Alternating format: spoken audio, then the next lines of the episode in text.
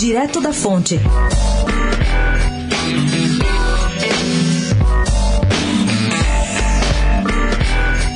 Duas facas foram encontradas durante a revista da Polícia Militar na Assembleia Legislativa Paulista na última quarta-feira.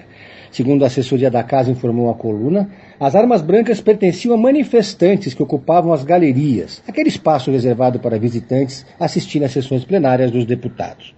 Foi nesse dia que aconteceu a pancadaria protagonizada por Arthur Duval, conhecido como Mamãe Falei, e o deputado petista Teonólio Barba, além de outros pares na tribuna, enquanto discutiam a reforma da Previdência proposta por Dória. Aliás, ontem, Mamãe Falei, trajando camiseta, foi cercado por sindicalistas que entraram no seu gabinete para protestar. Na semana passada, vale lembrar, esses mesmos sindicalistas foram chamados pelo deputado de vagabundos. Escoltado por seguranças, ele sorria e acenava para quem filmava com celulares. Para o próximo ano, o presidente da casa, Cauê Macris, já encomendou a instalação de detectores de metal e circuito de câmeras. Pedro Venceslau, especial para a Rádio Dourado, direto da fonte.